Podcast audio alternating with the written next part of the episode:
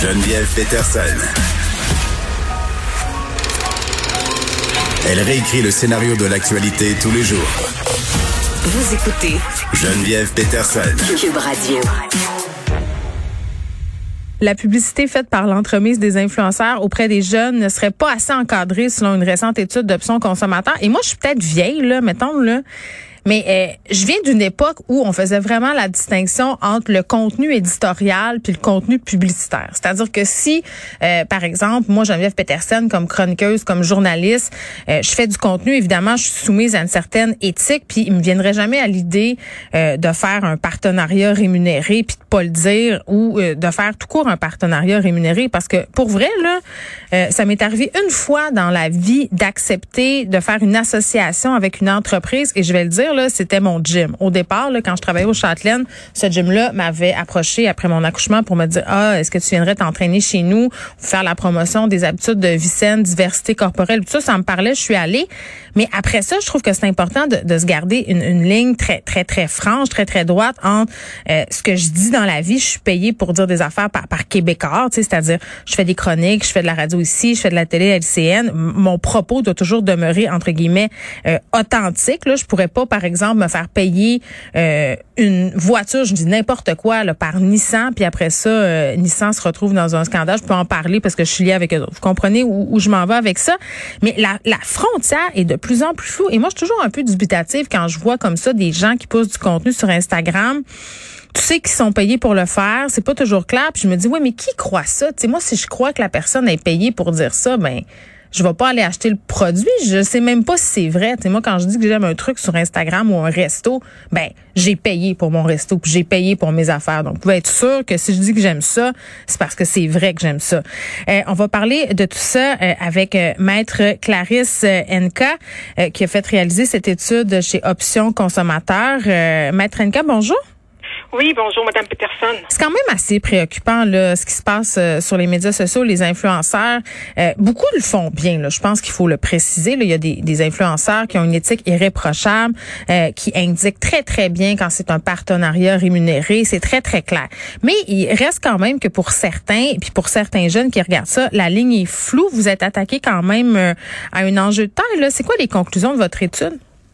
Ben, écoutez, nous, euh, dans le fond, ce qu'on a réalisé à travers l'étude, c'est que oui, des fois, on peut divulguer. On peut divulguer, un, influenceur peut, peut divulguer le, le, lien qui l'unit, mettons, à l'entreprise ou à la marque. Le problème, c'est qu'il n'y a pas juste l'influenceur, il y a la personne qui reçoit, qui est le consommateur. Est-ce qu'il comprend premièrement l'information par rapport à la divulgation? Actuellement, ce qui pourrait aider, dans le fond, ce sont les symboles de divulgation qui, euh, qui, qui permettent, dans le fond, d'identifier la publicité comme étant la publicité. Parce qu'il faut comprendre qu'au départ, ce qui crée aussi la confusion, c'est que l'influenceur n'est pas, il fait pas de la publicité au départ. Au départ, il a des abonnés qui le suivent pour ses opinions. Il y a un lien de confiance qui se crée. Puis à partir de ce moment-là, il peut recevoir des propositions des entreprises qui, euh, qui lui proposent des contrats. Donc, il continue à faire la même chose, mais en ayant mmh. des contrats. Alors, ça crée une confusion pour les gens, pour les consommateurs qui le suivent. Est-ce que quand il fait cette recommandation-là qui est intégrée à son contenu, est-ce qu'il l'a fait parce qu'il y croit? Est-ce que c'est mon ancien influenceur ou alors il l'a fait parce qu'il a été payé par telle entreprise pour pouvoir mm. le faire? C'est ça qui crée un peu la confusion. Et euh, les viennent pas vraiment toujours apporter une clarification parce que premièrement... Vous voulez dire, attendez, quand c'est marqué hashtag ad, hashtag partenariat rémunéré, euh, ces choses-là, là, ces symboles-là? Oui, ben c'est ces symboles-là. Donc, euh, il y en a plusieurs. Il y a le nombre de publicités qui, qui ont publié un guide qui permet, qui, qui montre de quelle façon euh, divulguer le lien qui lie euh, l'influenceur euh, à une entreprise. Mais tous n'utilisent pas, tous ne, ne, ne, suivent pas les recommandations mm. de, des normes de publicité. Et puis, ce qui est encore euh, important, c'est que ça cache quoi ces, ces hashtags-là? Est-ce que c'est ça cache un, euh, un, une certaine responsabilité de l'entreprise ou de l'influenceur. Par exemple, quand on regarde dans la littérature, on peut comprendre que le mot hashtag, euh, le, le, hashtag pub est mmh. utilisé quand c'est la marque qui exerce un certain contrôle éditorial ou euh, qui utilise, qui, qui a un contrôle sur le message qui doit passer euh, ou qui exige même des fois une certaine approbation avant la publication. Donc, on comprend dans un cas comme ça que c'est s'il y a un problème, Mhm. c'est l'entreprise qui est responsable. Mais l'influenceur utilise le hashtag commandité, ben, il peut avoir reçu une rétribution de la marque, mais la marque n'a pas le même contrôle que quand il utilise le hashtag pub. Le problème, c'est que premièrement, les gens ne savent pas. Puis, euh, je ne sais pas si tout le monde, tous les tous les influenceurs qui sont sur. Je pense qu'ils euh, savent même pas eux autres mêmes, les influenceurs, comment se servir de, de ces hashtags-là de façon juste. Est-ce que je me trompe, euh, Maître Enka? Ben, je pense que, écoutez, on peut pas mettre tout le monde dans le même panier non plus. Donc, euh, je pense qu'il y en a qui le savent, puis d'autres qui le savent moins. Mais.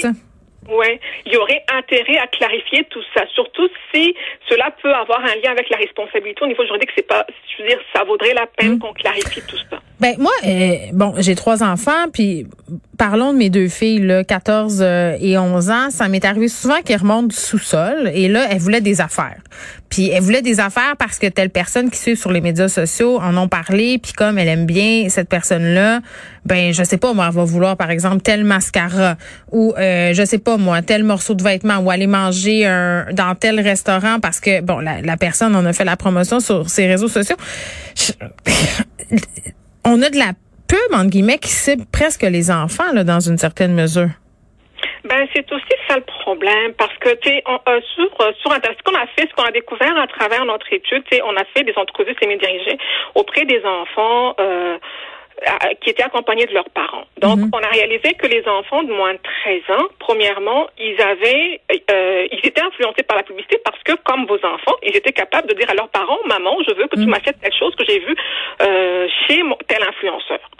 Par contre, quand les enfants suivent, euh, quand ils interagissent, mettons, avec euh, leurs influenceurs, ils ne sont pas conscients qu'ils sont en présence de publicité. Et même les symboles de divulgation, hashtag ad ou hashtag pub, euh, il y en a, la moitié des enfants n'étaient pas capables, ils, nous disaient qu'ils ne l'avaient jamais vu. Alors, mettons de côté. Ben oui, mais ça, vous avez tellement raison. Moi, moi j'ai eu la discussion avec la plus vieille. Est-ce que tu sais que ça, c'est une pub? Puis elle me répondu, ben non. Puis j'ai montré les hashtags, puis elle dit, ah, c'est ça que ça veut dire. Tu sais, elle, s'était pas penchée là-dessus. Là. Elle, elle se fait dire un truc, puis elle fait, bon, mais si elle le dit, c'est que c'est vrai. Mais Madame Peterson, ce qui est encore spécial, c'est que même en mettons de côté les hashtags, ok, on met juste la mention si on a utilisé euh, des captures d'écran des publicités euh, des influenceurs. Là. OK? Alors, on, on met la mention, donc sur la même capture d'écran, il n'y a pas de mention publicité. Euh, les enfants sont attirés. Ben, on sûr. met la mention publicité. Les enfants, euh, il y a certains enfants qui n'aimaient pas ça, mais qui ne, ou qui ne comprenaient juste pas le sens comprends. du mot publicité. Donc, la conception même du mot, de- du sens publicité Hmm. est encore très abstrait pour les Mais enfants. techniquement, euh, Maître Enka, les enfants de 13 ans n'ont pas d'affaires sur Instagram ni sur Facebook. Ils sont pas supposés d'être là. Oui, c'est ce que, écoutez, c'est ce que, c'est ce que l'on croit, c'est ce que l'on voudrait croire.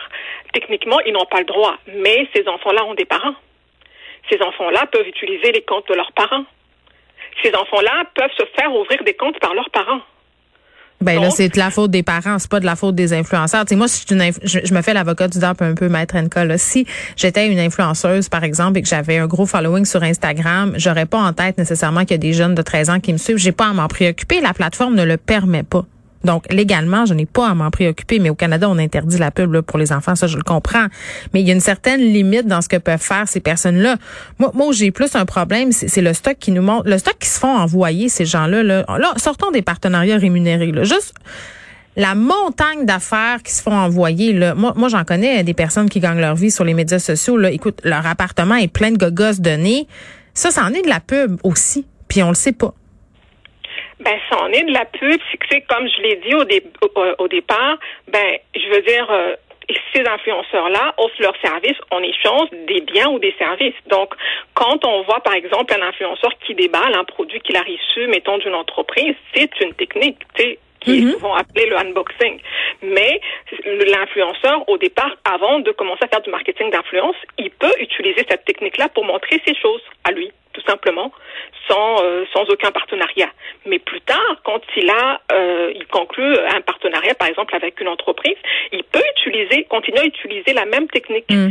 Et pour des produits pour lesquels il est rémunéré. Bon. Alors, ça devient un peu flou. Ben oui, c'est flou. Puis qu'est-ce que vous proposez concrètement, là, justement, pour mieux encadrer juste euh, le marketing d'influence, que vous appelez le marketing d'influence?